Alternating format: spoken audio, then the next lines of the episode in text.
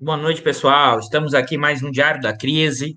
Hoje, dia 2 do 10 de, 19... de 2020, 2020, e hoje com uma novidade. É...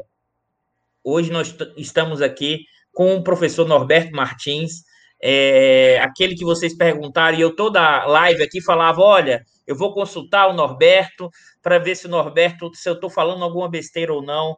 Então, eu trouxe ele hoje para nos ajudar a fazer a discussão é, hoje.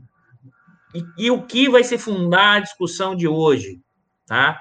Que acho que é importante ter isso claro.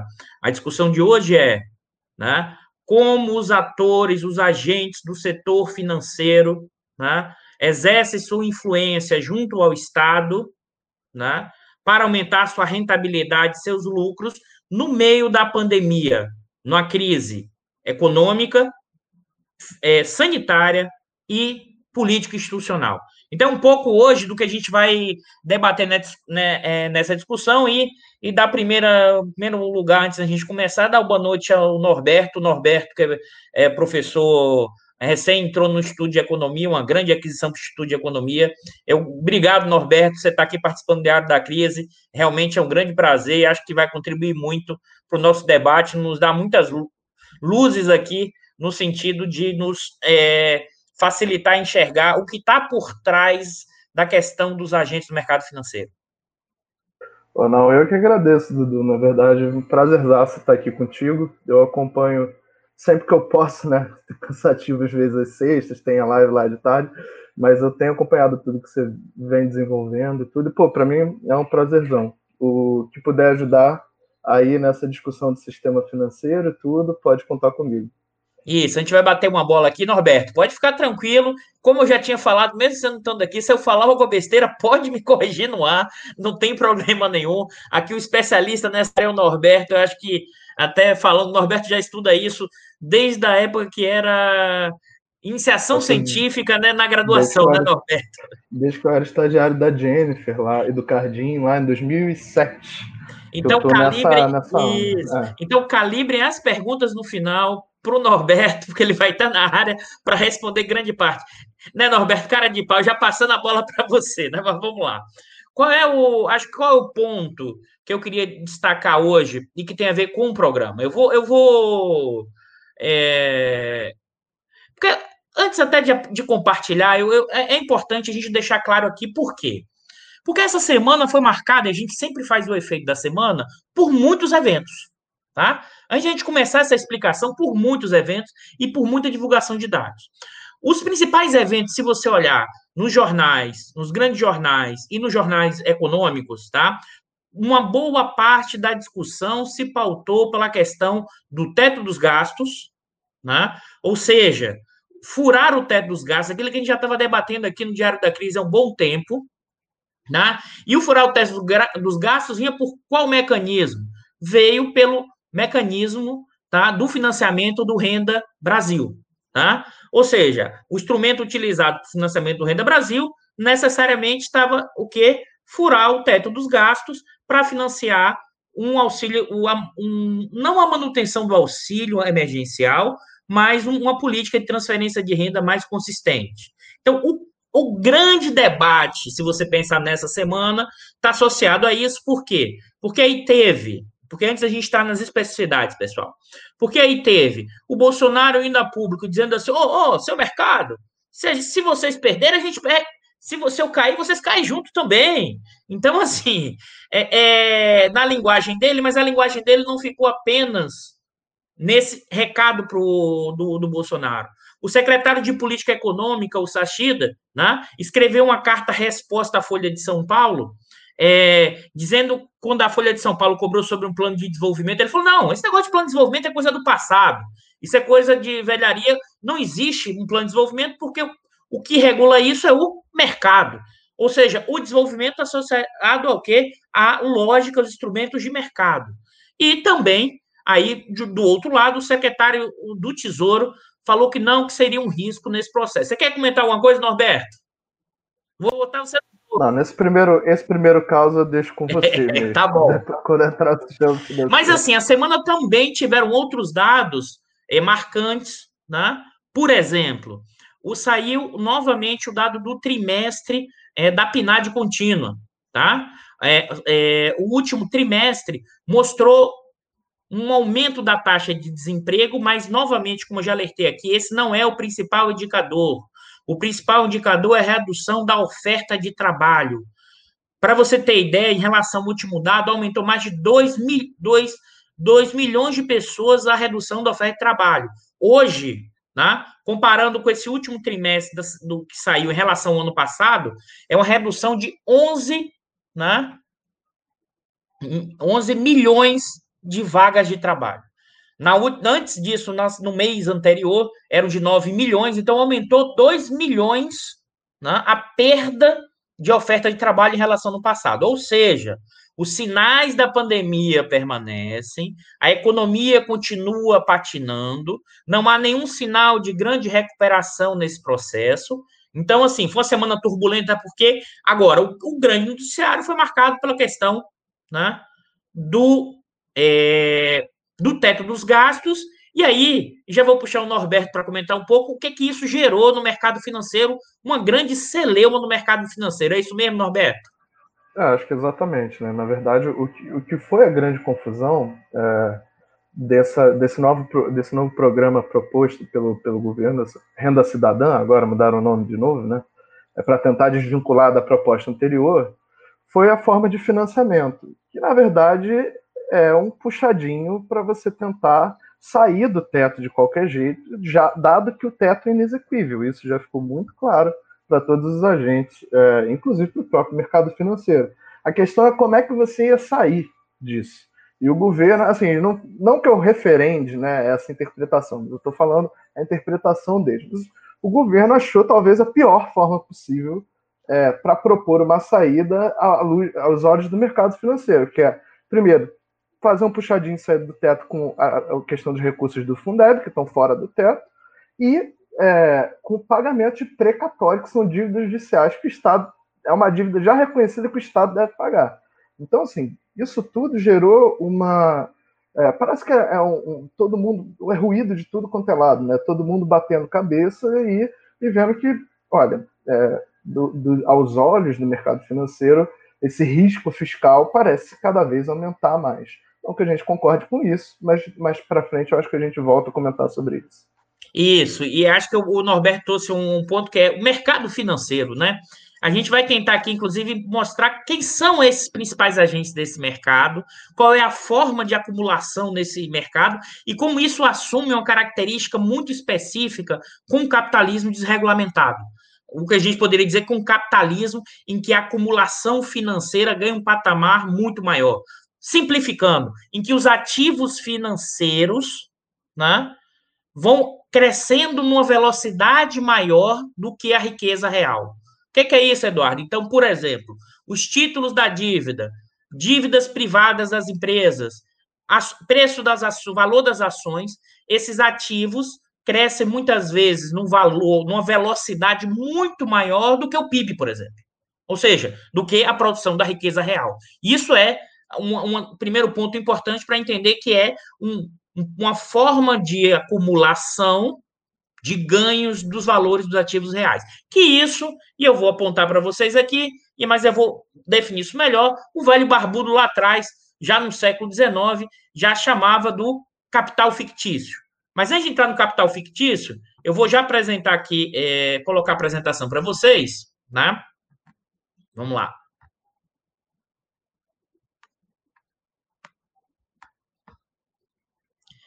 E o que, é que a gente tem nesse cenário? Antes da gente apresentar o capital fictício, voltando, é, depois a gente dá nesse panorama rápido é, da, do, das notícias da semana, o tema do nosso Diário da Crise de hoje.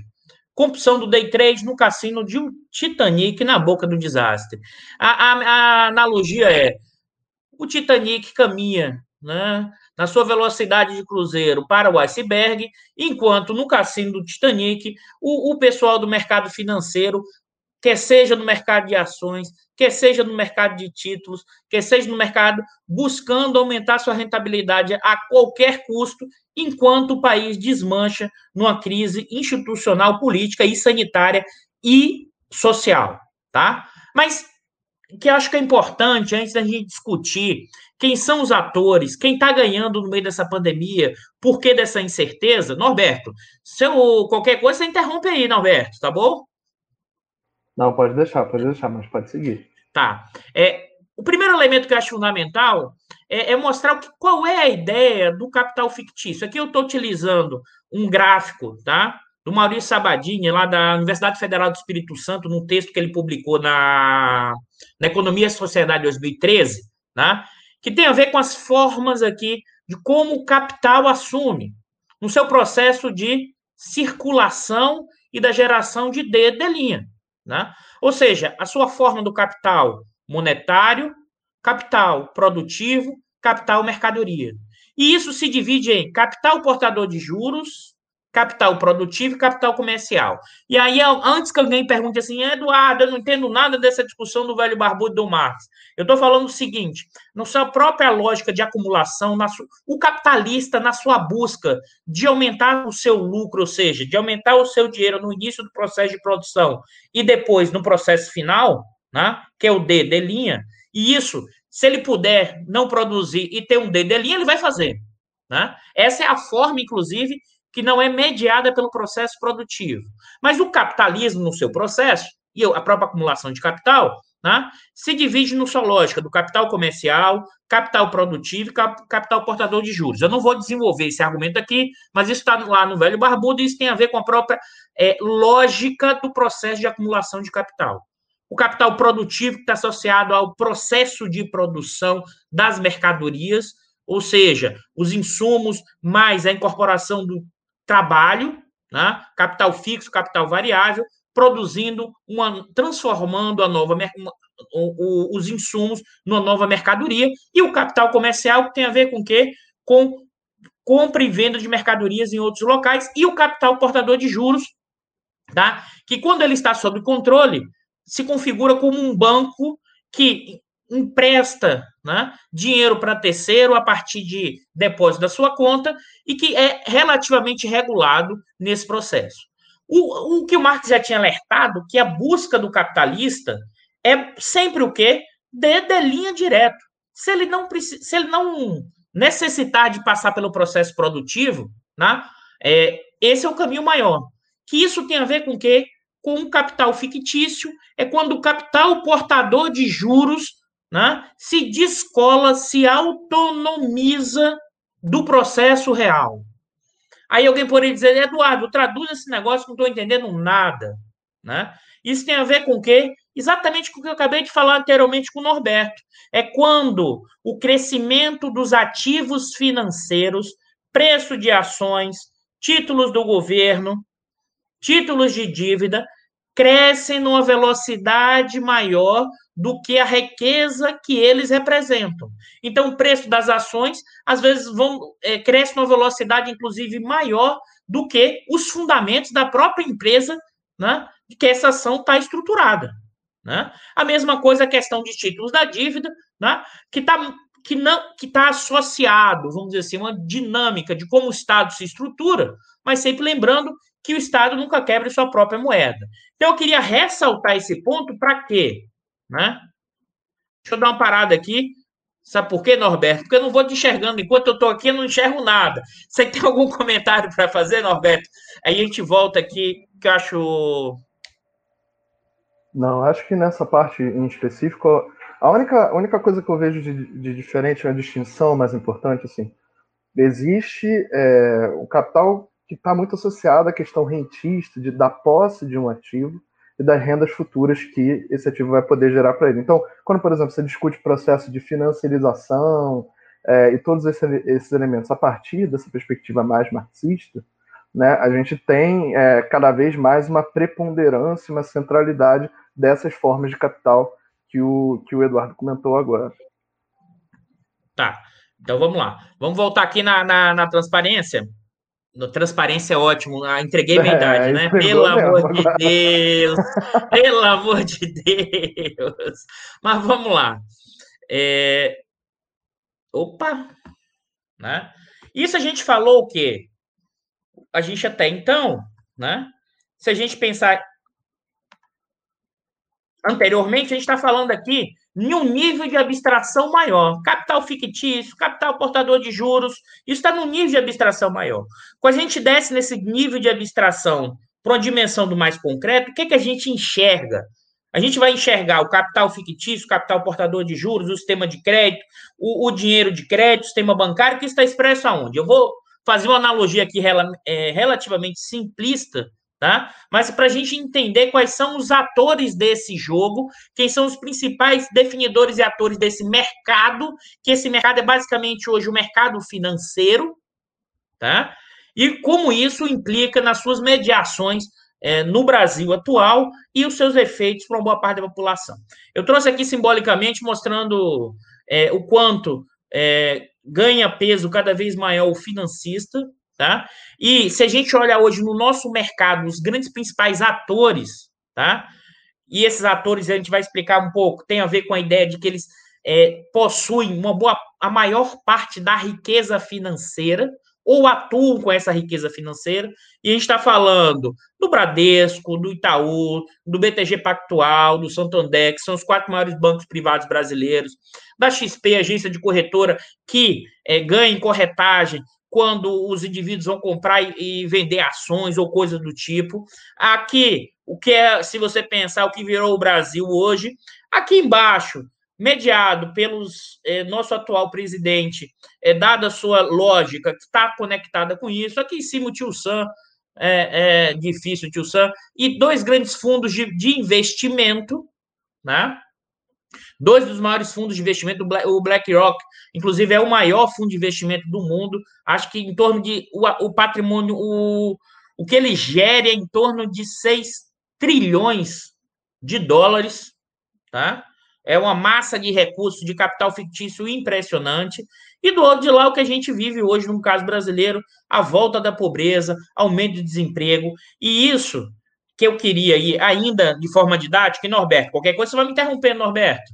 Tá? Pode deixar, pode deixar. A gente tem três formas desses títulos, tá?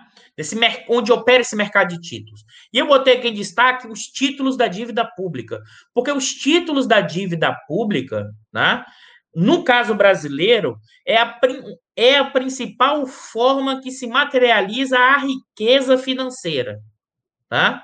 O mercado de ações e, e debêntures, que são o quê? São títulos de dívida privada das empresas. Tá?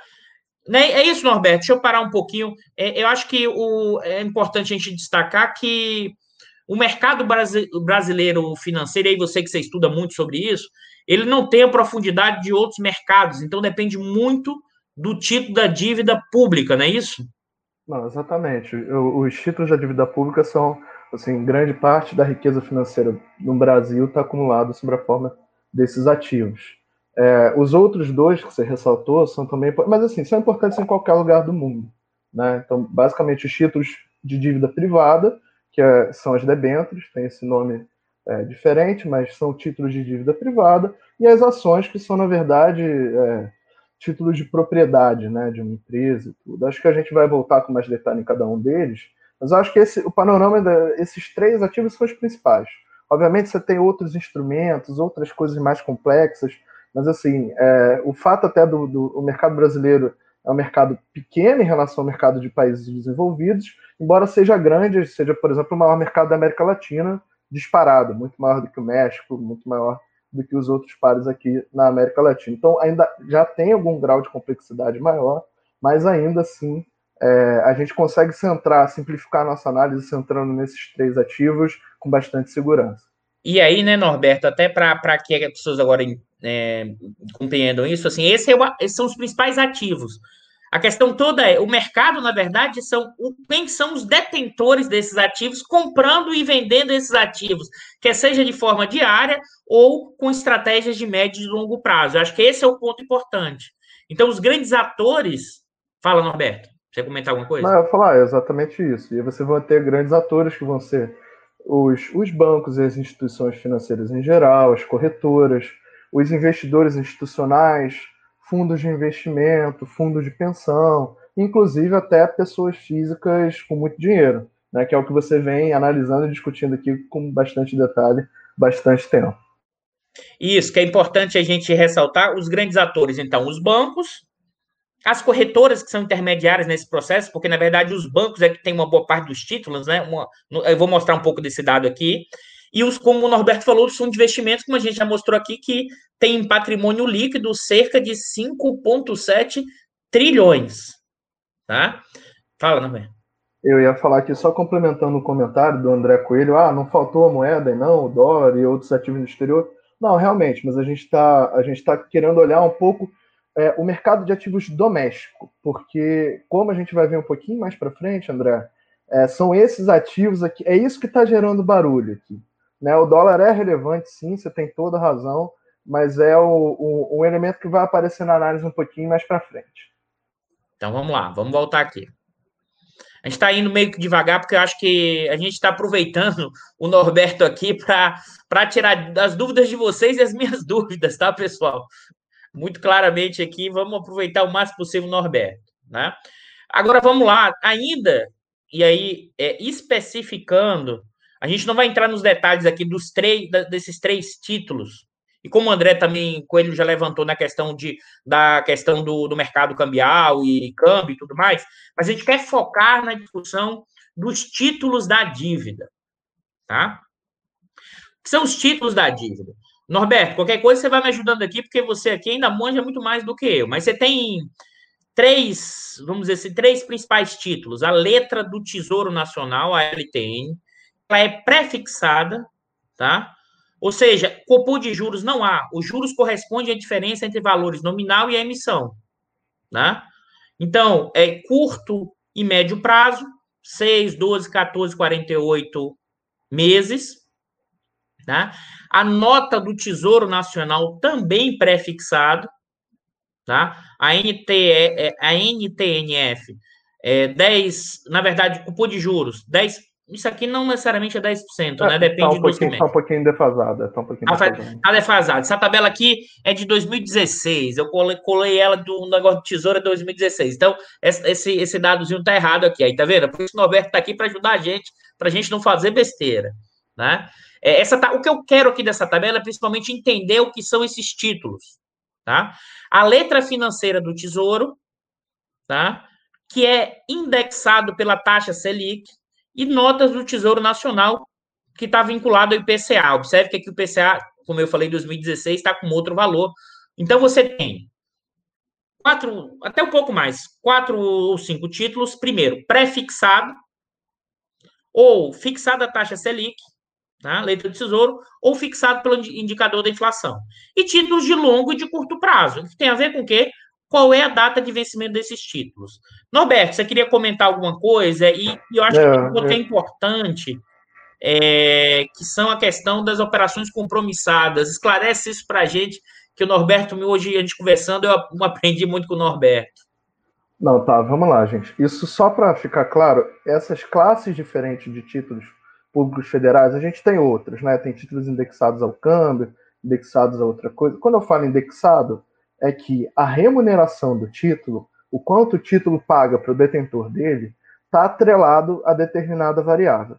Nos títulos pré-fixados, é um valor fixo. Então, o título vai pagar, estava ali, 10% ao ano durante o período de um ano, dois anos, três anos, cinco anos. Né? Mais que isso, pré-fixado não vai ter muito aqui, não. É, o outro ativo, o, é, o título, a LFT, né, que é indexada a Selic, ou seja, a remuneração desse título é uma remuneração que vai pagar a taxa Selic ao longo da vida desse ativo. Né? E o terceiro ali, que é o, as NTNBs, os títulos indexados à inflação, a remuneração desses títulos vai ser composta por uma pequena parcela pré-fixada e a taxa de inflação no período. Tá? Então, é mais ou menos esse. É, é, é assim que a gente navega. Que, como é que se distribui né, a dívida pública brasileira? A maior parte dos ativos, a maior parte dos títulos de dívida pública, são títulos é, de prazo mais curto, até cinco anos. Né? É, é, e, no, no caso, você tem a grande parte de títulos efetivamente que vão vencer em dois anos, em um ano, em dois anos. Né? Dívida pública brasileira ainda é muito curta, embora tenha se alongado muito ao longo dos últimos anos. É, e complementando isso, só para ter bem claro, porque a gente vai trabalhar um pouco essa dinâmica.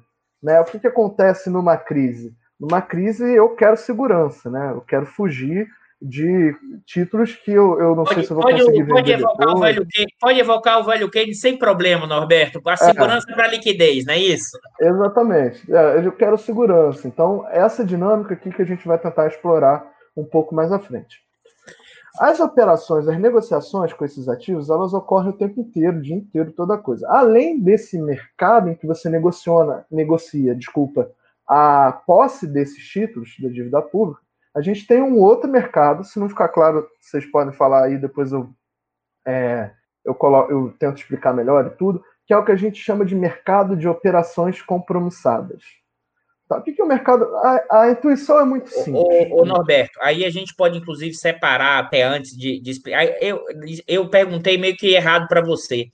Antes de, de explicar operações compromissadas, acho que é importante separar o que é o mercado primário do secundário. E aí depois a gente explica Isso. as compromissadas, né? Beleza, Porque alguém até já perguntou aqui e perguntou o que é o leilão do, do Bacei. Então, assim, o mercado de títulos, existem dois tipos de mercado, não é isso, Norberto? O primário isso. e o secundário. O primário Como é que funciona o primário? Isso. O primário é a primeira emissão. Né? O mercado primário é quando uma empresa ou o Tesouro Nacional emite um título pela primeira vez. Né? O que, que acontece? Eu falei que a dívida pública brasileira ela relativamente curta. Então, sei lá, em um ano aquele título vai vencer. Daqui a um ano, o Tesouro vai precisar emitir um outro título para continuar rolando a dívida, que a gente chama no jargão. Né? O que, que acontece? O mercado primário, é basicamente, ele é constituído de todos os agentes, óbvio que ele tem uma infraestrutura por trás, é, é um certo, tem uma certa complexidade nisso, mas é, ele é basicamente formado pelo Tesouro Nacional, no caso da dívida pública, né? Tesouro Nacional ofertando leilões é, desses ativos aos agentes, e esses ativos, é, e, e, vai ter uma série de agentes do outro lado que vão estar demandando esses ativos. Né? Quando você fala que o Miguel levantou a questão, né? Ah, parece que só o Banco Central tem comprado esses títulos, a gente vai voltar nisso mais à frente um pouquinho, mas a ideia é que você tem uma série de players que vão fazer seus lances no leilão e podem adquirir ou não esses ativos. Né, Norberto? É, diga, diga. É, é, como se fosse o seguinte: o, o, o, governo brasileiro vai rolar dívida e coloca à venda o leilão, títulos do, dos adversos títulos com vencimento e dá um tipo de taxa de rentabilidade. Os atores, os dealers, né, os grandes bancos principalmente, vão dizer assim: eu quero ou não quero correr o risco nesse processo. E isso que a gente vai analisar tem a ver com esse cenário atual. O que o pessoal depois faz com esses títulos é que eles vão para a sua tesouraria dos bancos ou vão para os gestores dos fundos de investimento e eles começam a negociar novamente o quê? Esses papéis para ver se ganham dinheiro em cima dos papéis. É a lógica lá que a gente viu do a busca pelo dedelinha de qualquer jeito. É como eu vou conseguir ganhar dinheiro com esse papel vendendo no mercado secundário, ou seja, dos vários atores nesse processo. Não é isso, Norberto? Exatamente. O mercado secundário é isso. É esse mercado onde o título já foi emitido, já está na mão de alguém, e alguém vai renegociar esse título. Né? O mercado secundário é esse mercado de renegociação dos ativos. Né? No caso da dívida pública, é um mercado que a gente chama também no jargão que tem liquidez, ou seja, que tem muitos negócios, né? e mais para alguns ativos, é, por exemplo, dívida privada, outros tipos de ativos mais complexos e tudo, são mercados muito estreitos, muito pequenos, mas não é o caso da dívida pública, a gente não precisa entrar nessa discussão, podemos voltar aí ao fio principal, Dudu. Tá, vamos lá.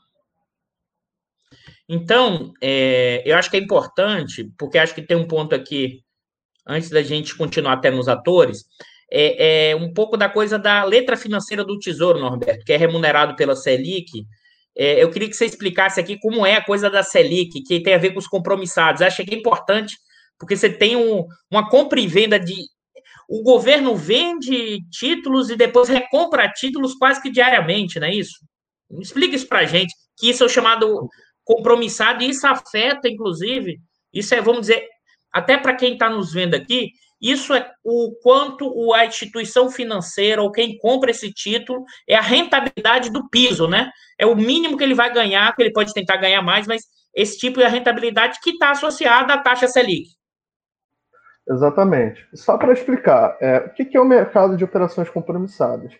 Ele é um mercado de operações que são feitas com o lastro em títulos públicos federais. Que diabo disso de lastro? Né?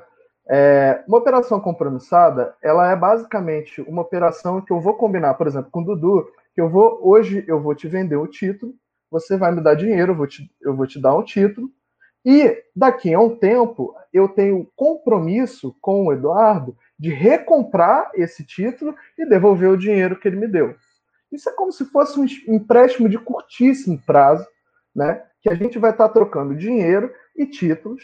É, e esse título é a segurança é, do empréstimo, né? O que vai dar a segurança desse empréstimo. Ou seja, quando eu dei o título para o Eduardo, se eu amanhã não recomprar e não pagar ele, o dinheiro que eu peguei emprestado com ele, ele tem o título ali e ele está seguro que aquele ativo vai valer alguma coisa. Então, o mercado de operações compromissadas nada mais é do que isso. É um mercado em que você vai ter é, operações de compra com compromisso de revenda e de venda com compromisso de recompra, com lastro em títulos públicos federais. E por que, isso é importante para a Selic? Porque a taxa Selic, essa taxa que a gente ouve todo mundo falar, sempre tudo, ela é formada nesse mercado. A taxa Selic, para a gente ter uma definição um pouco mais formal, né, é a taxa média ponderada das operações compromissadas com prazo de um dia, ou seja, overnight de hoje para amanhã, né, que são pactuadas a taxas prefixadas no tal do Selic, no Sistema Especial de Liquidação e Custódia de Títulos Públicos Federais. Então a taxa Selic, na verdade, ela não é uma não é uma ficção, ela é uma taxa que é formada todo dia nesse mercado. Né? Então todo dia você vai ter operações compromissadas, é, que às vezes, todo dia você vai ter eventualmente o Banco Central entrando nesse mercado para poder determinar essa taxa. Como é que funciona a operacionalidade? Depois a gente pode é, é. entrar nisso com mais detalhe, mas, mas, eu acho que a gente pode passar por aí.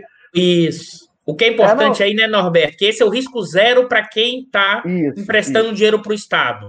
Ou seja, e esse vai ser a rentabilidade do, do, do, detentor do ativo financeiro, ou seja, o título da dívida, mínimo. É assim, é o que ele vai ganhar, o mínimo possível, se ele não quiser depois pegar esse título, comprar, vender, fazer outras operações, ou pegar esse dinheiro, não botar nisso e botar em outra coisa. Não é isso? É, por que, que a gente fala que é o piso, né? é porque essa operação, o risco dessa operação é praticamente nulo, né? É uma coisa mesmo, a gente está trocando é, títulos e recursos aqui, mas amanhã está tudo certo, né? E, a, e além disso, né, é um mercado em que o Banco Central participa. Se algum agente, se alguma instituição financeira eventualmente tiver dificuldades em honrar as posições que ela assumiu nesse mercado, ela pode bater na porta do Banco Central e pedir para o Banco Central fornecer a ela os recursos que ela precisa. Então, é basicamente isso. E a Selic é formada ali. Então, a Selic, ela, na verdade, ela é a taxa de curtíssimo prazo, é por isso que a gente chama de taxa básica de juros, né? Porque é a taxa é, que vai determinar o piso, basicamente, de remuneração de todos os outros ativos, de todas as outras taxas de juros nessa economia. Pessoal, não se preocupe que a gente ainda vai chegar para analisar a crise, tá? Mas a gente está fazendo isso devagar porque realmente não é fácil entender esse, esse processo. Eu trouxe aqui só para ilustrar, por exemplo, o Itaú. Isso, o balanço do patrimonial do Itaú, tá? Em títulos e valores mobiliários, né?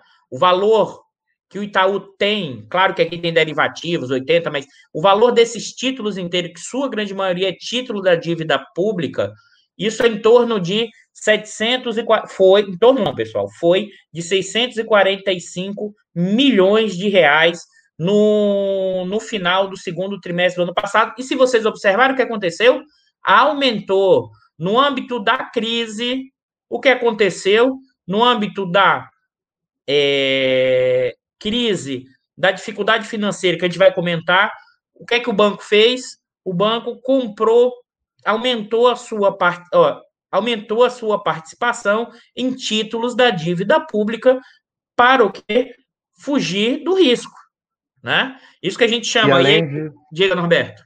E eu ia falar, além disso, na, na tabela que você mostrou também, a gente tem uma, uma linha ali que vai mostrar exatamente o aumento das operações compromissadas, né? Ou Boa, seja, fala... no, contexto, é, no contexto de crise, né, de incerteza, em que está todo mundo buscando segurança, é, o Itaú expandiu o investimento deles em ativos em geral também. A gente vê aqui que da carteira própria, né, sai de 214 para 263, mas logo acima a gente tem o quanto o Itaú aplica em operações compromissadas, que saiu de 233,460 para 264,275, ou seja, tem é, dois elementos ali de como que é, é, é, essa gestão da riqueza que a gente vai tentar discutir com mais detalhe daqui para frente. Aqui eu trouxe a rentabilidade, Norberto, até para é, ressaltar aqui ó, que é, as receitas de operação é, de títulos mobiliários, né? ou seja, porque ali a gente viu o ativo. E qual foi a receita? É evidente que na pandemia a receita caiu, caiu por quê? E a gente vai mostrar isso. Porque caiu a rentabilidade no auge da pandemia, principalmente no início da pandemia, dos mercados é, secundários, não é isso, Norberto? Acho que é o ponto que a gente tem que ressaltar, e aí eu queria puxar, inclusive, agora para você comentar sobre isso que eu acho importante, e eu vou compartilhar aqui é,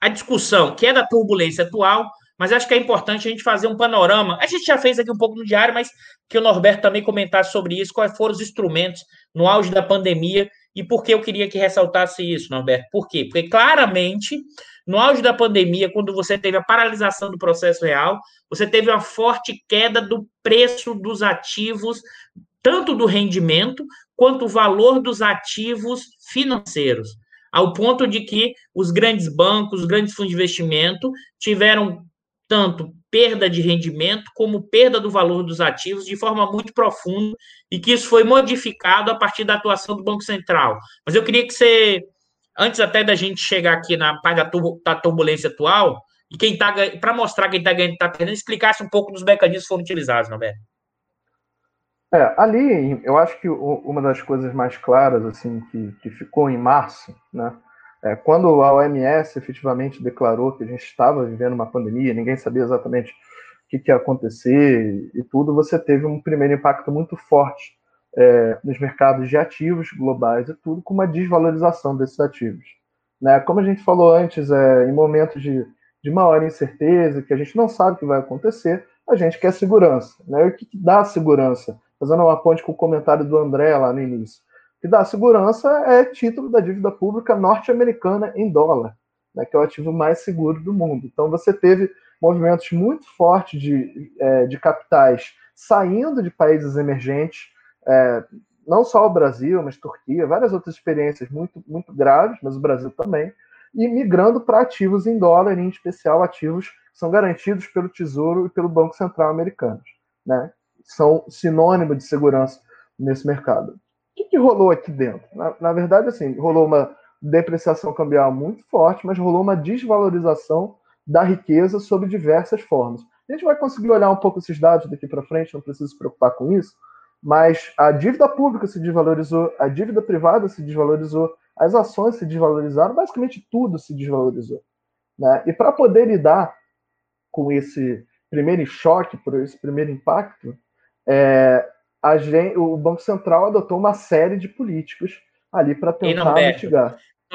Só fazer analogia, como o capital fictício, dado a conjuntura econômica, tivesse se desmanchado. Então, o Banco é Central passou a atuar para garantir a riqueza financeira que tem como seus proprietários os bancos, como tem seus proprietários os milionários brasileiros, que têm seu dinheiro nos fundos de investimento, uma parte da classe média alta, ou seja, os, os 10% mais ricos do Brasil, que tem seu dinheiro em mercado acionário, que faz day trade todo dia, que paga corretagem para essas empresas, que esse pessoal acha que vai ficar ganhando seu milhão com menos de. antes de chegar nos 30 anos, os jovens. É essa coisa insana, essa coisa, vamos dizer assim, é, compulsiva que beira a psicopatia de quem começa a operar no mercado financeiro e não quer parar porque acha que vai ficar milionário do dia para a noite.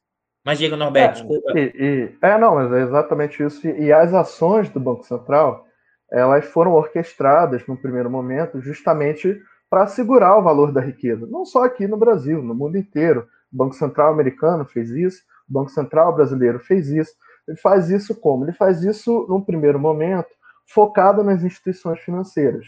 Né? Faz isso assegurando que não vai ter nenhum problema nos bancos brasileiros, que os bancos brasileiros não vão quebrar, é, que eles vão ter o que a gente chama de liquidez necessárias, ou seja, eles vão conseguir compatibilizar o quanto que eles têm de despesa financeira com o quanto que eles têm de receita financeira, porque como a gente viu, é, o valor dos ativos cai muito, as receitas dos bancos diminuem muito também. Então, o que, que o Banco Central assegura? O Banco Central assegura que os bancos tenham dinheiro, recursos suficientes para honrar as obrigações deles é, junto aos seus credores, junto às outras partes, inclusive junto ao próprio Banco Central. Tem várias formas de fazer isso. O Banco Central aqui no Brasil ele fez basicamente é, duas, duas ações principais para lidar com essa questão do caixa, do problema de caixa que eventualmente poderia surgir dos bancos. É, foi a liberação do que a gente chama de recolhimentos compulsórios.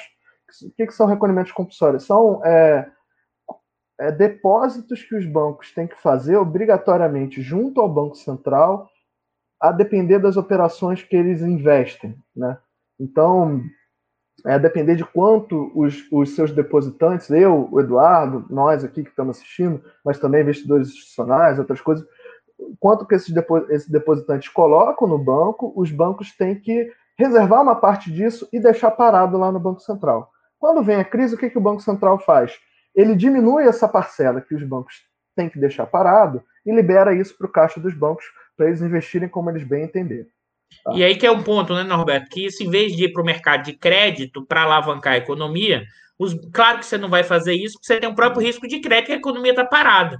Então, os bancos vão comprar ativos financeiros, que eles têm ativos financeiros, né? Ou seja, ele usa o instrumento para aumentar o ativo financeiro. É, ele vai no mercado secundário, compra mais títulos e aumenta o valor do título da riqueza que ele mesmo possui. Exatamente. E é, é esse o mecanismo, vamos dizer assim, de restauração do valor da riqueza nesse processo. Tem outros mecanismos que o Banco Central Então dá para dizer, Norberto, que esse mecanismo acabou, vamos dizer assim, é, é, ele foi efetivamente, ele, garant, ele não conseguiu aumentar o crédito para pequena e média empresa, o que ele garantiu foi a riqueza financeira, e significou que todo mundo que tinha riqueza financeira de lá até aqui essa semana, ou as últimas duas semanas, todo mundo passou a ganhar, mesmo o trabalhador se ferrando, mesmo as pequenas e médias se ferrando. Dá para dizer isso? Eu só vou corrigir temporalmente. Eu acho que dá para dizer isso até o final de julho. Né? O que ah, tá aconteceu bom, foi que tá ali, bom. até o final de julho, você teve um processo de restauração do preço dos ativos que foi muito forte. Aconteceu tanto pelas ações internas do Banco Central, quanto pelo transbordamento de ações é, dos bancos centrais lá de fora, em particular do Fed, do Banco Central americano, que permitiu uma migração de capitais e outra coisa que permitiram uma valorização, uma revalorização da riqueza. Assim. No final de julho, onde é que a gente estava? A gente estava de volta ao momento a fevereiro, ao final de fevereiro. Em tá. vários mercados, os ativos já tinham recuperado todo o valor, em alguns, inclusive, tinha passado, né? E, e é isso que a gente vai tentar ilustrar um pouco aí nos próximos gráficos. E se a gente olhar agora, eu vou passando para você aqui, Norberto. A gente está uhum. na turbulência, né? É, o que aconteceu. No mercado financeiro. Exatamente. E o que, que aconteceu de julho para cá? Essa aqui é a história que a gente veio tentar contar aqui hoje. Assim. Acho que eu e o Dudu a gente tem conversado muito sobre isso né, nos, nas últimos, nos últimos meses mesmo, assim, acho que desde que começou a crise. E, o que aconteceu é que de, de agosto para cá a gente teve uma série de turbulências no mercado de ativos que influenciaram diretamente é, os preços desses ativos. E aqui é, o que fica muito claro é como isso tem a ver com as taxas de juros. Né? Só para uma regra de bolsa, a gente não precisa entrar na discussão disso, mas só para deixar claro para todo mundo, o que acontece é que o preço ele tem uma relação inversa com a taxa de juros tá, de um ativo. Então, se a taxa de juros de um ativo está aumentando, significa que o preço está caindo. Se a taxa de juros de um ativo está caindo, significa que o preço está aumentando. Por que, que eu estou falando isso? Por causa justamente dessas notícias que a gente viu aqui há pouco, é, em que a gente tem uma pressão muito grande sobre o que a gente chama de curva de juros na economia, sobre os juros que o Tesouro paga na dívida pública, sobre os juros que o mercado espera que vão ser é, referência para a remuneração dos ativos. O que aconteceu desde agosto? Um caos completo. Né? Acho que como o Dudu colocou, tem uma coisa meio do Titanic como economia brasileira indo para o iceberg, e parece que estão começando a bater aqueles pedacinhos soltos do iceberg e o Titanic está começando a tremer. A verdade que está acontecendo é, desde agosto é que esse processo de revalorização dos ativos que tinha sido garantido pelo Banco Central é, por condições internacionais e por outros elementos, é, começou a se reverter. Né? E começou a se reverter por uma série de coisas. Eu vou falar primeiro a explicação convencional, né? o que a gente vê nos jornais, o que a gente vê o pessoal do mercado falando, que é basicamente o seguinte: é, por que, que teve uma reversão desse processo? Porque o governo brasileiro não está disposto a respeitar o teto de gastos. Isso geraria uma insegurança fiscal nos agentes, né? uma percepção de que, bom, é, é, se existe esse risco fiscal, pode ser que o Tesouro Brasileiro não vai ser capaz de honrar a dívida pública, ou seja, torna, traz à tona uma percepção de uma dívida pública que vai ser insustentável do ponto de vista financeiro, né? E a partir dessa percepção, eles começam a exigir do Tesouro Brasileiro taxas de juros maiores, ou seja, pagamentos maiores, para honrar o risco que os agentes estão correndo. Por fim, o Banco Central, que é uma instituição que tem a capacidade de atuar nesses mercados, nos preços desses ativos, nas taxas desses ativos, sempre teve, principalmente da dívida pública, o Banco Central sempre teve essa prerrogativa, mas ainda com a emenda constitucional 106, que é, autorizou ele explicitamente a fazer essas operações. Mas ele interpreta que, como essa percepção de risco fiscal é genuína, tem fundamentos, que ele não deveria intervir, que ele não deveria atuar. Se não ficou alguma coisa clara disso aqui, mas isso aqui é o, o discurso que mas a gente vê eu, todos eu, os dias nos jornais. E, e, eu acho que é importante ressaltar uma coisa aqui, Norberto, que eu queria destacar. É compreender que isso não completa nem a teoria econômica neoclássica. Por quê? Vamos lá. Porque supostamente, dentro da teoria neoclássica ou da teoria liberal, né, quando você tem essa taxa de curva de juros longo, né, isso é aumenta os juros de longo prazo, cai o investimento, teoria neoclássica, cai o investimento, porque isso vai influenciar, né? vai cair o produto, cai o emprego. Você vê que o Banco Central, nesse momento, a entrevista, inclusive, do, do Campos Neto, diz que não vai intervir, porque não o, o aumento da taxa de juros não tem nada a ver com os fundamentos monetários, tem a ver com a questão fiscal. Observe que é como se fosse o cachorro tentando morder o rabo, próprio rabo e cada vez mais. É assim. Tá, para mim, eu não sei para você, não, mas está cada vez mais evidente que independe se o Estado tem ou não capacidade de pagar, porque tem toda a discussão aqui na, na, na teoria moderna da moeda ou não, a questão é os detentores dos títulos, os operadores de mercado, eles, por uma maluquice, ancoraram o valor dos ativos financeiros a partir das suas expectativas com a maluquice do teto dos gastos. Então, eles criaram uma expectativa, numa lógica fiscal, um elemento que afeta as tomadas de decisões desse mercado. Só que aí é a loucura, por quê? Porque é um dos fundamentos, mas não necessariamente isso tem a ver com crescimento, emprego e renda. Isso garante, porque quem compra e vende os ativos, os gestores dos fundos de investimento, os gestores das carteiras, os gestores da tesouraria, atribuíram esse elemento na cabeça e vão operar com essa lógica. Agora, qual é o problema? Né? O problema é que é o seguinte: a furadinha na bolha vai dizer: caraca, eu vou vender. Como o Norberto alertou, inclusive, saiu, saiu capital para o exterior por causa de outras variáveis, mas também reduz a demanda por títulos nacionais. Então, você, o que acontece? Você ficou preso na própria armadilha que você criou, e isso não tem nada a ver com a discussão da teoria neoclássica e seus mecanismos de transmissão. Para mim, fica muito evidente o que é que você tem. A discussão do título dos gastos é garantir o meu dinheiro, o meu estoque de riqueza e minha rentabilidade. Né? É, é, é, balançar as armas, os, o, o que você tem, os instrumentos, fazer pressão no Banco Central para garantir sua rentabilidade. É, é, isso mesmo, Norberto? Eu estou falando besteira. É, não, é isso mesmo. Eu acho que é isso que a gente vai tentar é, desmistificar aqui um pouco. Até fazendo um, um, ponto com um comentário do Thiago Bronstein, que ele pergunta se alguém arrisca um cenário para o ano que vem e tudo. É, tem um cenário que é muito claro. Com o teto de gastos, a gente está ferrado, a gente não vai crescer, a gente vai ter um desemprego muito grande, a gente vai ter tudo isso. Mas justamente linkando isso com o que o Eduardo falou, né, não tem nada a ver. O preço dos ativos está vinculado a um teto de gastos que, na verdade, vai limitar a capacidade de recuperação da própria economia brasileira. Então, e vai descolar, portanto, o preço dos ativos está completamente descolado disso. É, e aí tem outros comentários mais é, anteriores da Águida, por exemplo, que é isso mesmo. Já, já aconteceu no passado, está acontecendo agora, talvez numa intensidade, velocidade maior agora, e que você não tem nenhum, é, nenhuma vinculação entre o crescimento, de fato, entre a produção, em última instância, e o quanto você vai ganhar no mercado financeiro. Né? Mas tudo bem, mas isso é parte do jogo, é, isso aqui é capitalismo. Né? Mas, enfim, é, além disso, é, o que eu queria mostrar agora, não sei se dá para voltar à apresentação. Ah, dá sim, Norberto. É, é só para ilustrar. Norberto, aqui, você... Aqui, é. aqui, você manda, Norberto. Não, beleza. É só para ilustrar para vocês que diabos que eu estou falando. Parece. É o, o, Tem que subir lá mais um pouquinho, Dudu. Ah. É o primeirão daqueles. Esse. É, só para ilustrar o que eu estou falando, gente. Que, que, loucura é essa, né? É, o que, que é isso daqui? Isso são as taxas de juros futuros para diferentes prazos. Então, tem a taxa de um dia, de um ano, de três anos, cinco anos e dez anos. Isso daqui, esse choque é, inicial, ainda estou ali mais para cima, do mais para março, né? Esse, eu tô que nem um idiota aqui, passando o mouse na minha tela, eu esqueci que assunto, compartilhar. Foi mal.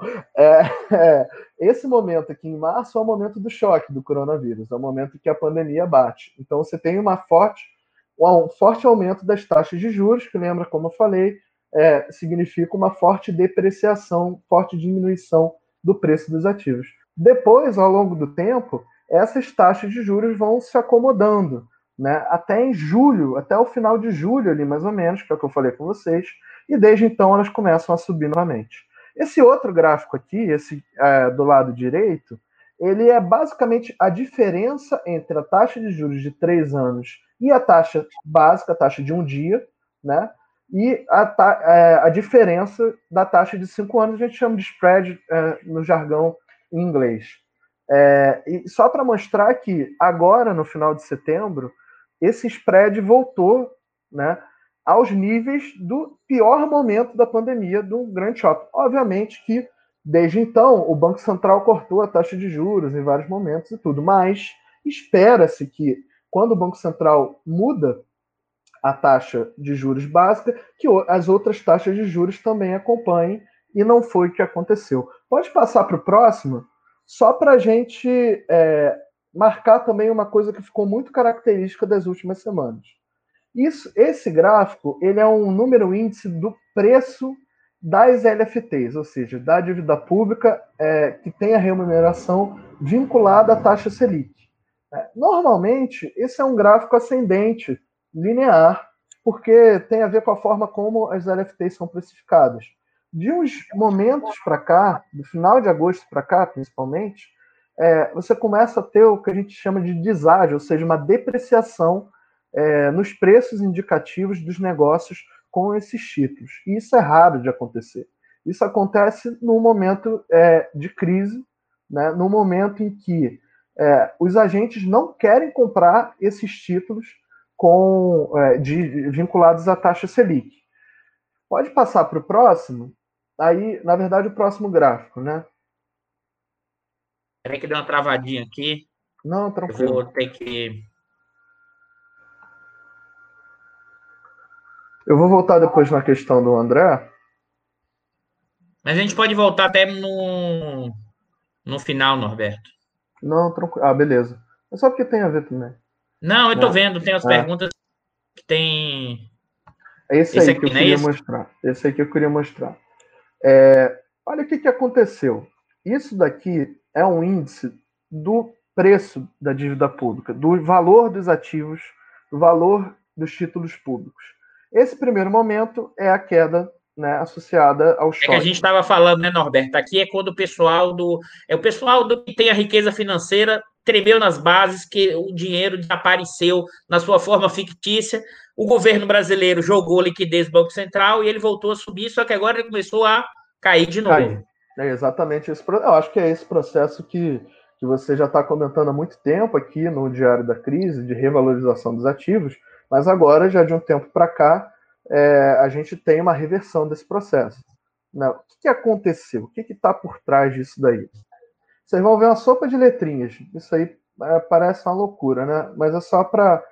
É, a gente do início, a gente de, é, de, falou dos diferentes tipos de títulos é, da dívida pública. Né? Esse, por isso que a gente fez aquelas diferenças todas. É, por isso que a gente fez aquelas referências todas. O que, que cada uma dessas colunas aqui quer dizer? Tá? IRFM1 são os títulos prefixados com vencimento até um ano. IRFM1+, são os títulos prefixados com vencimento superior a um ano. IRFM são os títulos prefixados em geral. IMAB são os títulos com remuneração atrelada à inflação. IMAB 5+, são os títulos com remuneração atrelada à inflação com vencimento superior a 5 anos. São a, a, a, parte mais longa da dívida pública brasileira, só um parênteses, é, são esses títulos, são essas NTNBs que têm vencimento em 2035, 2040, 2050 e por aí vai. A gente tem o IMAS, que são os títulos com a remuneração atrelada à taxa Selic, né? E a gente tem o IMA geral, que é aquele. É, é, isso aqui é a variação daquele gráfico que eu acabei de mostrar, que a gente acabou de mostrar. Além disso, a gente tem um índice aqui que mostra a valorização dos ativos de dívida privada, é o índice de debêntures, é, fornecido pela Ambima, e o Ibovespa, que é o índice do mercado de ações. O que, que a gente colocou essa tabela aqui? Para mostrar como que a riqueza se movimentou ao longo do tempo. Né? Em março, tá laranjinha aqui, eu não sei se dá para ver bem no vídeo, é, basicamente tudo caiu, menos os títulos de curto prazo com vencimento até um ano. É, é o que o Norberto Agei alertou, que é a liquidez. Todo mundo vai é para a liquidez. liquidez. Né? Eu quero segurança, ao invés de pensar em liquidez, eu prefiro pensar em segurança, que eu acho mais intuitivo, né? Mas é isso. Ah. Eu quero segurança, eu quero é, ter, eu quero saber se eu tiver uma despesa amanhã, eu tenho capacidade de pagar essa despesa, né? Quero saber, vamos pensar, é, se a gente pensar, vamos dizer assim, numa família, né? Eu quero saber se eu perdi meu emprego hoje, né, e eu tenho que pagar meu aluguel todo dia 10, eu quero saber de pagar meu aluguel todo dia 10. Para que, que, eu, preciso, que, que eu preciso para pagar aluguel no meu, dia, no meu dia 10? Preciso de dinheiro, preciso de reais. Né? O que, que me dá reais mais fácil?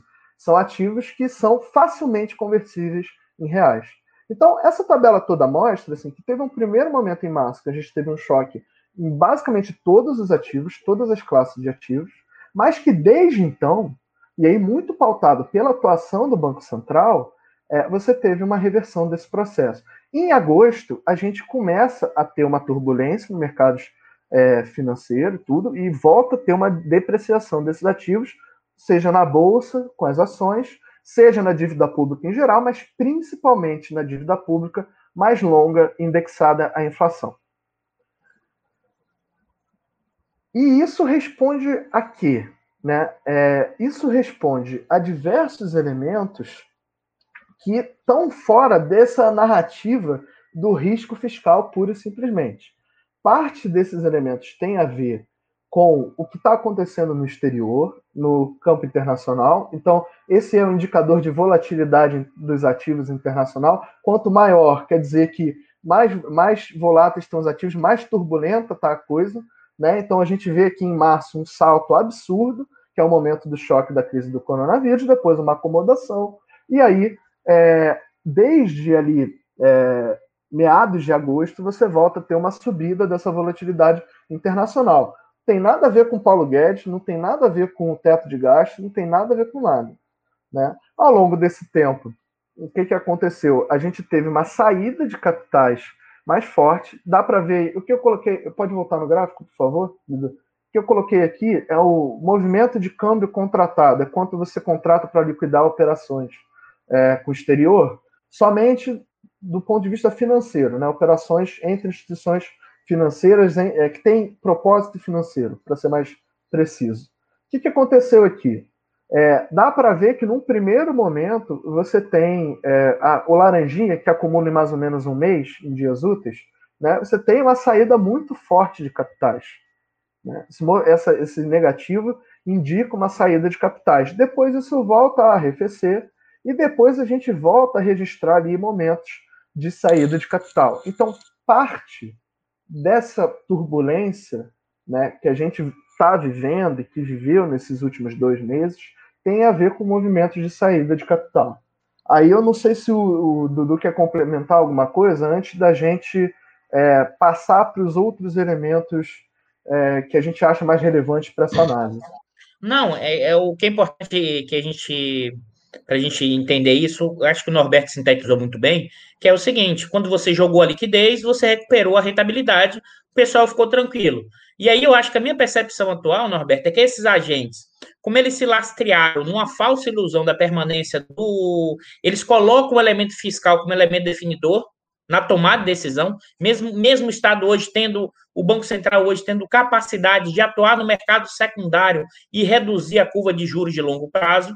E aí acho que é importante, com essa tensão, você começou a ter uma disputa entre esses agentes financeiros para ver quem, quem não pega o mico.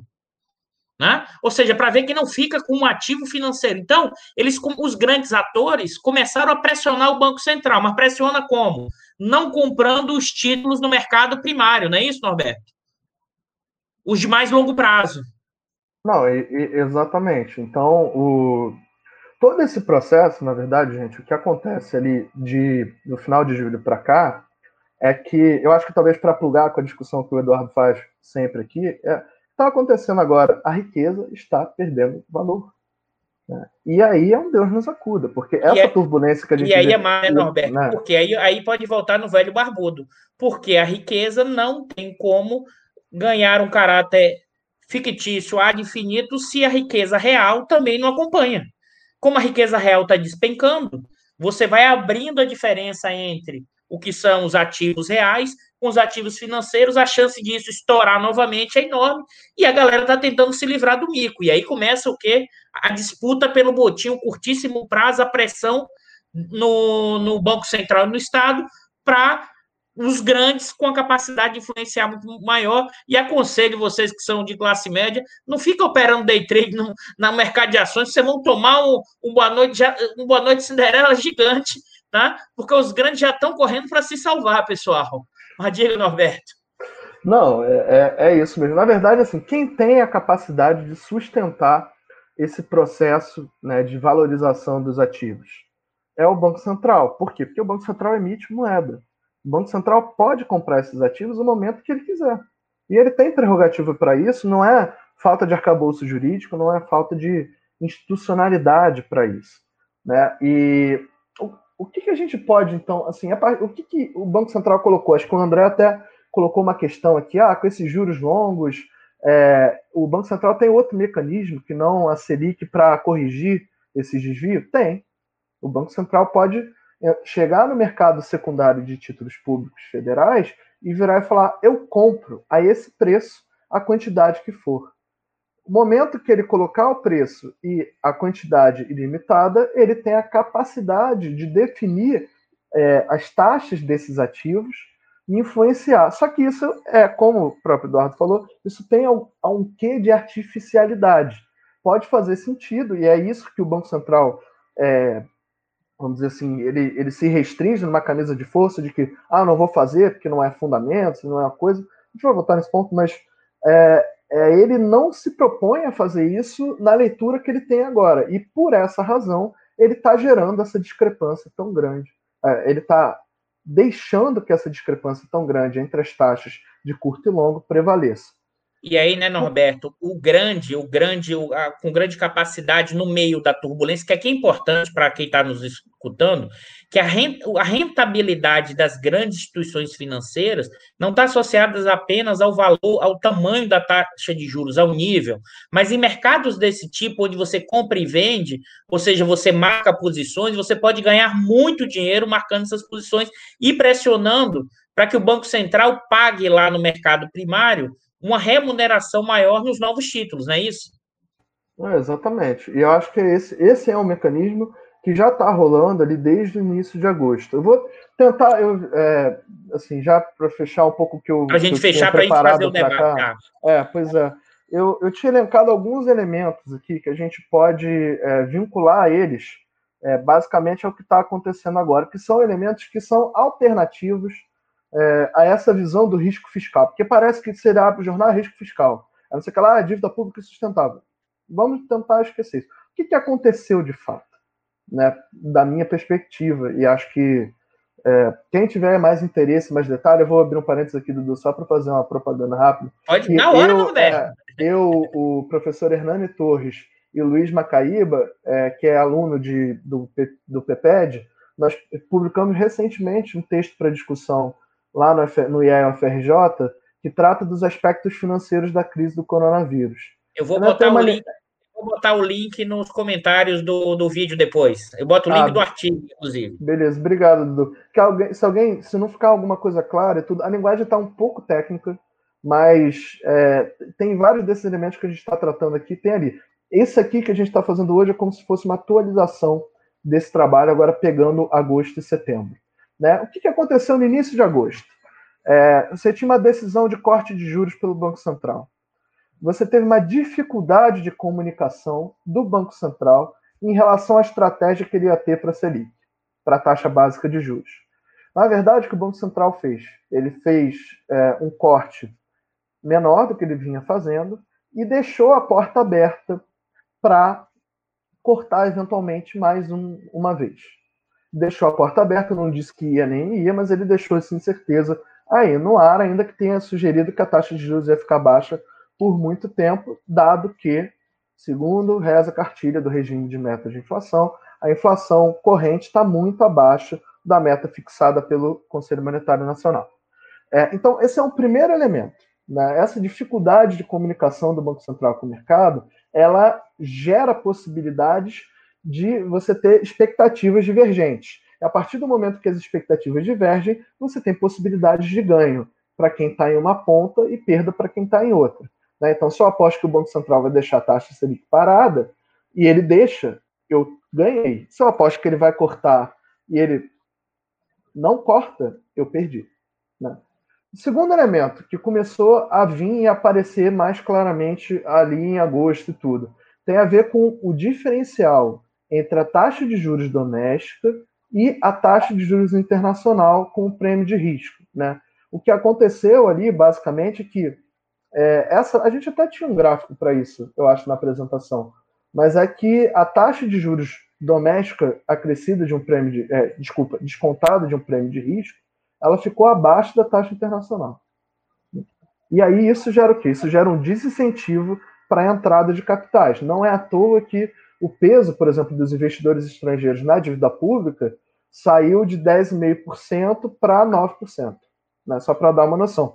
1,5% pode parecer pouca coisa, pode parecer nada, mas é bastante coisa. E, tá. e tem um outro elemento, Norberto, que eu ia acrescentar um aqui, que eu ia jogar uma economia política dentro desse processo. Qual é? Mas aí comentar, não termina, desculpa, Norberto. É... Ah, não, não. Se você quiser, pode. É só que tem, mais... tem vários elementos aí. Acho que tem mais quatro elementos. Se você quiser fazer o comentário agora, fica à vontade.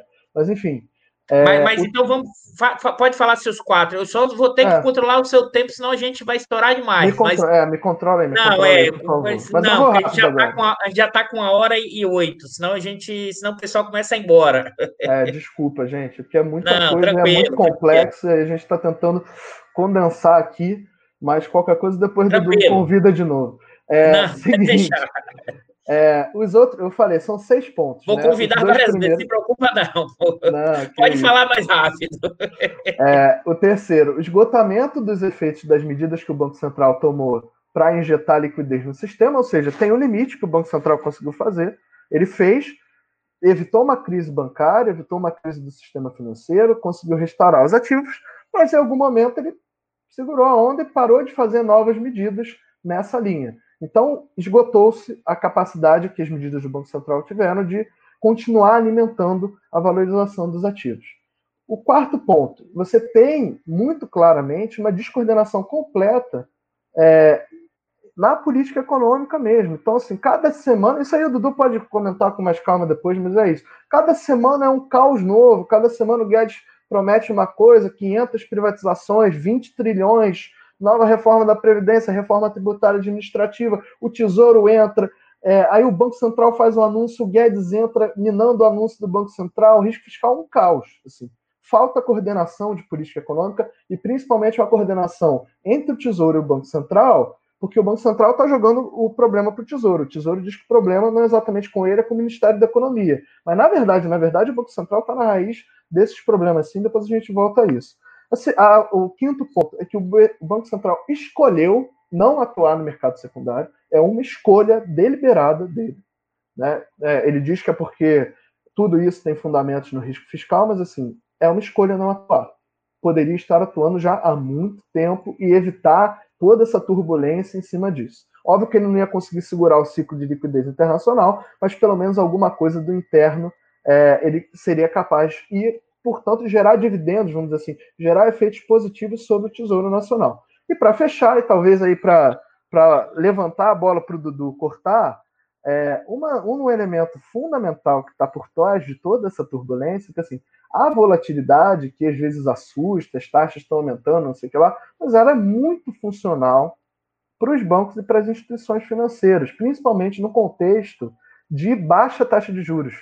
Porque é, se a gente comprar um ativo e sentar e ficar abraçado com ele até o vencimento desse ativo, a gente vai ganhar muito pouco. A Selic está em 2%, nunca teve na história do país em 2%. Né? Mas é, onde é que eu vou ganhar dinheiro nesse contexto?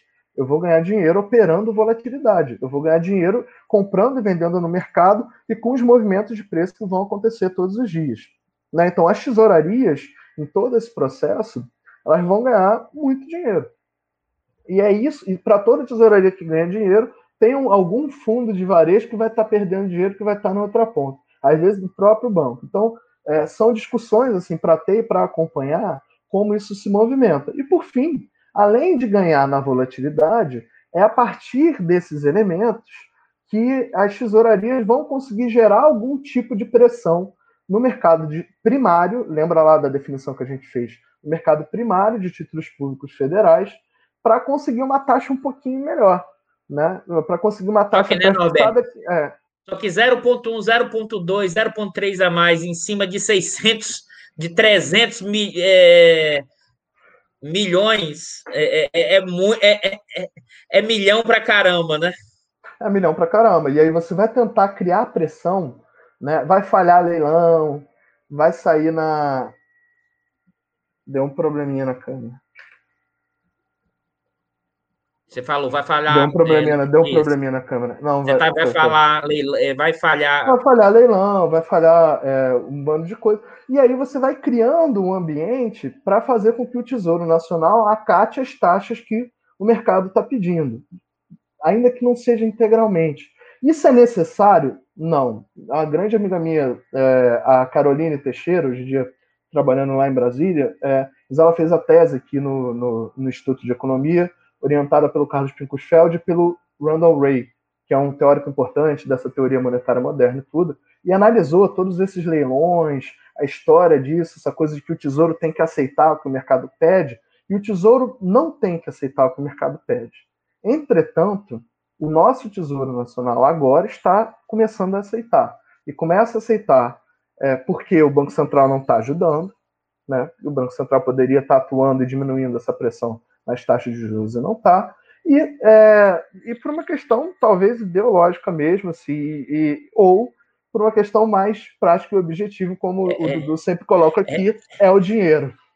É, é, eu, vou, eu vou relativizar a ideológica, eu até entendo para quem está ainda no mundo acadêmico, acredito no neoliberalismo, mas quem está operando é o dinheiro, isso eu não tenho dúvida, e eu, eu vou é, sintetizar um pouco agora em dois, três minutos para a gente poder abrir o debate, Norberto, que acho que e agradecer, vou agradecer já agora, mas depois de novo, por trazer esses elementos da, da operacionalidade, porque eu queria ressaltar e acrescentar mais um elemento que eu acho. Você tem razão quando você fala assim, tem uma descoordenação, tem uma crise enorme, tem uma dificuldade de seguir o caminho, a gente tem uma crise institucional, de coordenação, política, institucional, que dificulta qualquer processo. Então, agora, a analogia que o Bicário que está aqui tá ajudando a gente, que a gente sempre conversa sobre isso assim. Se tinha antes a Lava Jato balançando o barco, depois o Joesley balançando as informações para que gerou a implosão do sistema político. Depois, os militares balançando as armas. Agora, no meio dessa crise, no meio dessa redução dos ativos financeiros, os grandes agentes balançam as instituições, o refinanciamento da dívida para garantir a sua rentabilidade. É esse o jogo, ou seja, você reforça esse processo. Agora, eu acho que eu acrescentaria um elemento aí, Norberto, que é o seguinte: que acho que tem uma dificuldade mais estrutural no, que vai além da política econômica. É que se eu continuo injetando né, essa capacidade de, de liquidez ou de compra e venda de títulos, e eu não injeto nada do lado real, eu vou abrindo mais a lógica do capital fictício, isso vai estourar em algum momento. Então, se você realmente não voltar e os seus instrumentos para geração de emprego e renda, né, você não consegue reverter minimamente esse processo. Por isso que aí eu volto para fechar, eu, a, a, coisa tautológica. Eu, eu, eu configurei minhas expectativas né, na, do, do preço dos, da riqueza financeira no teto dos gastos, mas o teto dos gastos impede qualquer tipo de crescimento econômico. Sem esse, esse crescimento econômico, como é que a riqueza, a riqueza financeira vai crescer numa velocidade ainda maior enquanto a riqueza produtiva desaba? Quando isso vai descolando, e na hora que os detentores de ativo percebem que isso pode ter a bolha, o que é que eles fazem? Eles saem dessa posição e isso estoura. Então, assim, acho que tem também, além dessas dimensões que você citou, aí eu vou voltar para o início da apresentação, voltando no barbudo, o descolamento ainda maior é sim um problema estrutural da forma como esse capitalismo agora se envolveu, por uma lógica, inclusive, você contou uma mentira, contou uma mentira, você passou a acreditar na mentira, você passou a adotar que a riqueza financeira vale a partir dessa mentira, só que essa mentira, inclusive, tem um limite, que ela não permite manter essa acumulação por um tempo longo desses ativos financeiros, porque você tem que também crescer os ativos reais. Então, a gente tem também o limite da própria acumulação financeira, porque você não tem nenhum instrumento de avançar o crescimento econômico nesse processo, porque o teto dos gastos gera isso. Só que, como está todo mundo olhando curtíssimo prazo, todo mundo está olhando, indo para o curtíssimo prazo da rentabilidade, eu não estou preocupado se isso vai estourar lá na frente. É mais um ator né, no cassino do Titanic, achando que está ganhando um milhão, né, e o Titanic está indo afundar. Afundar, não, está batendo no iceberg e vai afundar. Eu acho que, é, acho que é isso, Norberto. Se você quiser fechar para a gente abrir as perguntas, que eu mais e agradecer aí que a gente, a gente tem que fazer mais esse bate-bola. Mas fala, Norberto. Não, é, obrigado, não, brigadaço aí, tá sendo ótimo, eu ainda tô me soltando. Não preocupa não, que da segunda vez você fica mais, tranquilo. A formalidade determinada, é. Não, eu vou te cutucar mais para você é, sair da não, formalidade da coisa só da academia, se preocupa não. Não, claro, pode deixar. Não, e o negócio do, do. Eu acho que só tem uma coisa interessante, né? Você fica falando essa coisa do teto de gastos, teto de gastos, e é, e é, impressionante como uma, uma. Eu não sei se é uma mentira, mas é qualquer. Uma, uma história contada mil vezes, ela acaba se tornando uma verdade absoluta. A discussão hoje no Brasil, ela não consegue ignorar o teto de gastos como se essa fosse a única solução possível. É teto ou não é teto, é binário, né? Sendo que, na verdade, é a gente tem no meio aí 500 mil, e olha, não que eu concorde, mas vamos lá, vamos, se a gente quer um pacto de compromisso, assim, por assim dizer, no meio aí tem 500 outras coisas, tem 500 outras regras fiscais Isso. que poderiam ser adotadas. E mas... tem que lembrar, né, Norberto, que essa mentira, mentira, também enche o bolso da galera, né? Exatamente. o Bicalho até colocou aqui, virou um fetiche, é isso mesmo. E é, mas é interessante, eu gostei de você falando assim, eu lembro sempre na minha defesa de tese, quando então, defesa de tese era regulação do mercado derivativo financeiro, não tinha nada a ver com esses trecos. Quando aí algum, um dos professores falou: Não, isso que você está colocando para mim aí é dialética. Aí todo mundo olhou, o Alexis, que é marxista, estava até tipo, cara, o que, que você está usando esse conceito assim? Que horror. Mas na verdade, você fala do teto de gastos e me vem de novo a expressão, que é uma coisa de, parece que a contradição ela tá dentro do próprio teto e ela se encerra nele mesmo, mas vai gerar um treco que a gente não sabe o que é, mas aparentemente é muito ruim. Passo de volta, você abrir vamos Ver, vamos ver o que é que o pessoal aí, se, se, é, se é coisa que a gente não respondeu. Ver se a gente acha que dá para a gente ficar mais uns 10 minutinhos ainda aí, né, seu Bicalho? Bicalho é que manda na gente, hein? Pessoal, como entender a Selic tão baixa, então? se você tem uma série de medidas, inclusive a manutenção do teto, que são favoráveis às instituições financeiras? Aqui acho que a diferença, né, Norberto, tem que separar o que é a Selic e os juros de longo, né? É, não, mas eu acho que o, o elemento dele, assim, muito. É, deixar um abraço aí para o Matheus, que tempo aí que a gente não se vê, mas eu acho que tem um elemento aí fundamental, que é a, a primeira coisa para entender por que, que a taxa de juros caiu no Brasil é porque a taxa de juros internacional principal né, é zero, ou quase zero. Né? Então, as taxas de juros desde a crise de 2008 do Banco Central americano, do Banco Central europeu, é, são muito próximas a zero, são muito baixas. A Suíça tem taxa de juros negativa, Japão, taxa de juros é, eventualmente negativa, real negativa também. Então, isso auxiliou o processo de queda, uma coisa que a gente falou muito tempo, discutindo a economia política do Brasil. Lembro o Miguel Bruno falando sobre financiarização por juros, da dívida pública, enfim. É, a taxa Selic caiu, caiu em função do que aconteceu lá fora, dessas taxas estarem muito baixas, e eu acho que desse ponto de vista, isso não desafia a nossa economia política, não. E além disso, é, dado o regime de metas de inflação, dado como se operacionalizou e institucionalizou a política monetária no país, com a vinculação do nível de juros à, à, à inflação corrente, inflação esperada e tudo, o que aconteceu é que pós 2014, 2015, o conflito distributivo que poderia gerar inflação foi para o espaço, não existe. E o ajuste é em cima dos trabalhadores, não é em cima do capital, é óbvio.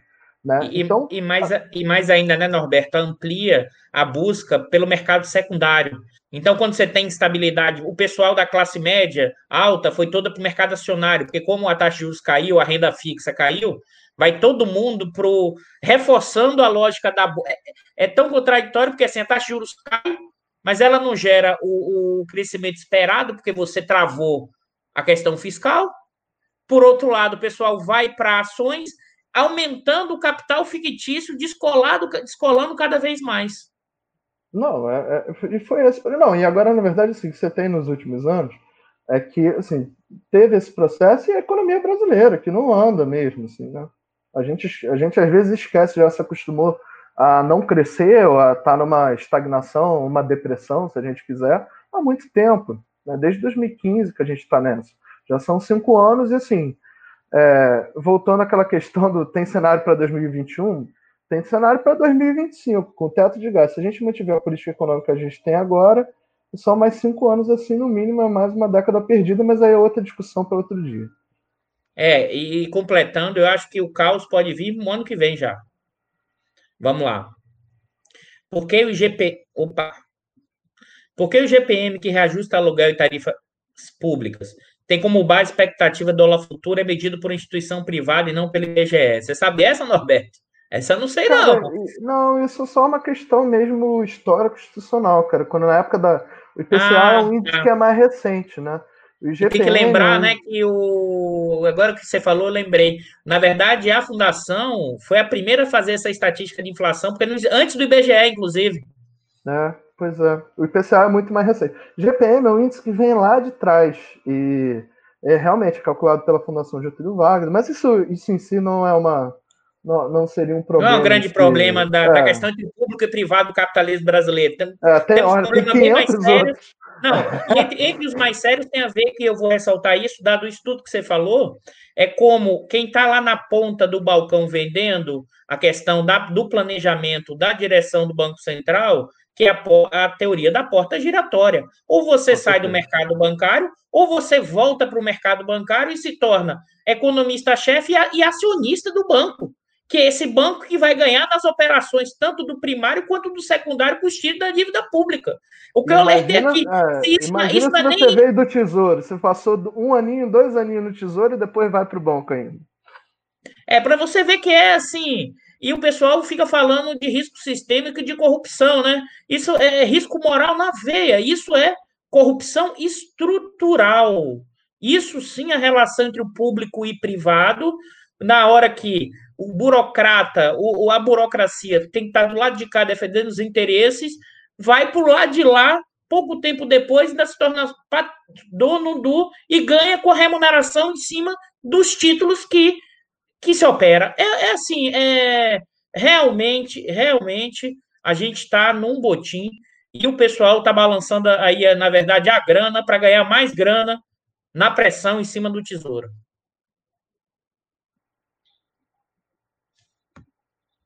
Eu acho que tem uma última pergunta do André também.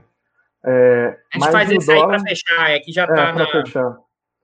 Mas é, já está na hora também, né, gente? Sextou já, né? Não, já está é... na hora e eu vou fazer o alerta aí que a Flávia já passou aí perguntando se você já, não já ia ser cantar, não, tá? Não, você tá saber, é, pois é. Ainda está fortalecendo gente... hoje aí, pô. É que, é, mas o dólar nessa história, mais espaço para desvalorização? Olha, depende do ciclo internacional de liquidez. Há mais espaço é, e a inflação não tende a sair do controle. Olha, sendo mais assim, a gente tem diversos elementos que vão influenciar a inflação. Obviamente que o câmbio é um elemento muito relevante. É, entretanto, sei lá, o que a gente viu agora, por exemplo, com o preço do arroz, é, o preço do arroz tem a ver com o desmonte de uma política de estoque regulatório desde 2016. Então, você tem fatores concorrentes aí que vão mais, né, atenuar. Né, e mais, né, Norberto? Pô, com a redução do auxílio, com a redução da renda, no meio da pandemia, numa crise, não tem como a inflação subir, não. Na instante, ela, ela vai é, é, é. despencar. É. Agora, o efeito cambial, como você alertou, é central. Não, o efeito cambial existe, mas o que eu quero dizer só para o André é que existem outros, outros, outras forças né, tem, é, que são contrárias a isso. Então, a gente possivelmente vai ter um, é, um, um período assim relativamente é, longo de inflação relativamente estável, a não ser realmente que a gente tenha a crise cambial, que aí, assim, só se o, Paulo Guedes quiser produzir isso.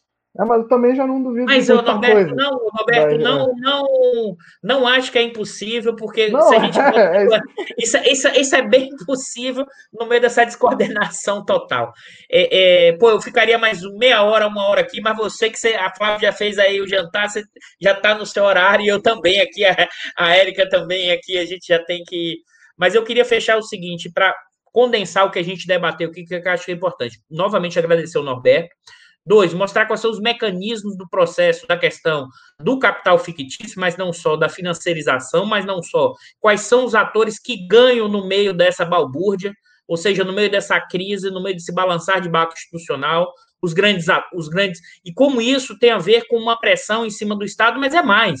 O Estado hoje que não se comporta como o, o, defensor dos seus ativos, da sua riqueza nas negociações. Por quê? Porque você olha os representantes da equipe econômica dizendo que quem tem que fazer estudo é o mercado. Então, a gente realmente vive um cenário que, no meio dessa crise da pandemia, dessa crise política, institucional e de acumulação, tá? É, não há sinais nenhum claros é, que há saídas num curto espaço de tempo. E, novamente, o que significa isso? E aí, aí eu agora reforço mais ainda como os segmentos financeiros hoje, na loja de curtíssimo prazo, adote a tática do botim para garantir a sua riqueza de forma imediata, e mesmo que para isso gere a própria bolha na frente, que pode gerar a perda dele futuro, mas a ideia é o quê? Eu passo o mico para o outro. Então, eu queria me fechar nesse sentido, agradecer o Norberto e, e obrigado por todos ficarem até esse horário aqui, quase uma hora e meia de live. Obrigado também, grande Bicalho, que está aí. É, o Bicalho não só faz o back-off, mas a gente bate papo, ajuda pra caramba a montar o roteiro e também é, a gente vai fazer depois, a gente vai fazer o inverso, eu e o Bicalho para a gente fazer uma economia política da questão do setor elétrico e, e o Norberto faz o nosso roteiro. Mas beleza, pessoal. gente, Dudu, só te agradecer mais uma vez o convite, foi um prazerzaço, foi ótimo aqui. Não acostumar a ficar mais solto também. É... E um abraço aí para todo mundo, um abraço aí para o Matheus, saudade daquela, daquele futebolzinho de terça-feira que não sabemos quando voltará, mas enfim, boa noite, bom fim de semana para todo mundo. Boa noite, Agatha. E é isso. Boa noite Valeu. todo mundo, pessoal. Obrigadão, bom final de semana.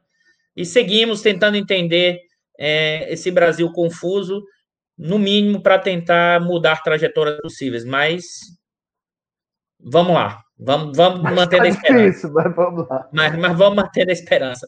Obrigadão mesmo, Norberto. E abraço a todos, pessoal. Até sexta que vem. E quem sabe com mais um outro convidado. A gente talvez comece a fazer esse tipo de coisa. Mas pode ter certeza, Norberto, que você vai voltar aí, porque para avançar mais nessa discussão. Tá? E você vai ficar mais soltinho da próxima vez, pode deixar. Abraço, pessoal.